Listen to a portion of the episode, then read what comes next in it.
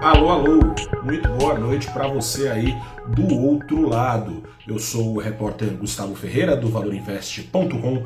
Começa agora o seu saldo deste dia 8 de março de 2023. Venho te falar que a bola de cristal do mercado segue a todo o vapor. O rumo dos ativos voltou a ser ditado nesta quarta-feira por especulações sobre juros, mais diferentemente de ontem, negociantes encontraram mais razões para se arriscar. E bota risco nisso. O Ibovespa disparou hoje mais de 2%, só 8 das 88 ações representadas no principal índice da bolsa não conseguiram subir. O preço do dólar ficou pouco mais de 1% mais barato, era vendido neste fechamento cada dólar por R$ 5,14.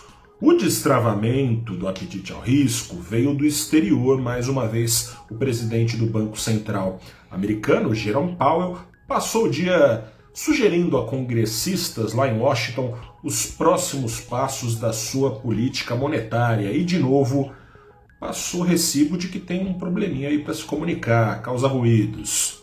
Ontem, Powell indicava que os juros americanos devem subir mais do que vinha sendo esperado e isso segue de pé. Mas Powell fazia acreditar que seria acelerada a ida dos atuais 4,75% ao ano para lá dos 5,5%. Hoje, Powell disse que não é bem por aí, isso não está decidido ainda. Essa velocidade importa para saber quando a economia americana, a maior economia do mundo, vai ser levada para uma recessão. E como não está certo que vai ser para ontem, investidores se viram mais dispostos a tomar riscos. Nesse cenário, a bolsa brasileira tirou melhor proveito hoje do que ontem, de esperanças de que a Selic, a nossa taxa de juros, caia mais cedo.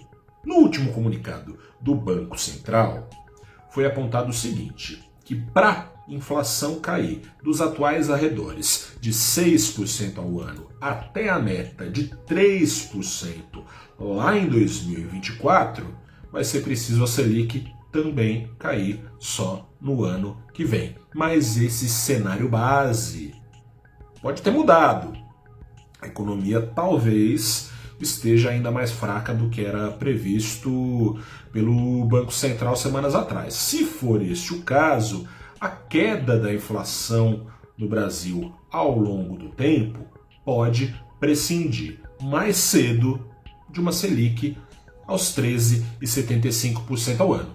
Mas tem a metade cheia do copo também nessa bola de cristal.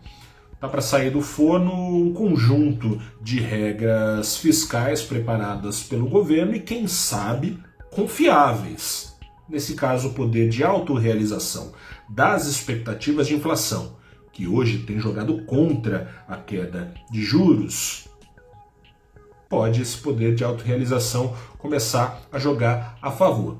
O próximo comunicado do Banco Central do Brasil sobre juros sai daqui a 15 dias, sai dia 22 de março, uma semana depois da decisão de juros lá nos Estados Unidos, que é na quarta-feira, dia 15, quarta-feira da semana que vem. E à espera desses dois eventos, hoje a maior parte dos investidores que negociaram, que negociou aqui no Brasil, escolheu colocar a mão no fogo. Vamos ver se a turma vai se queimar ou não.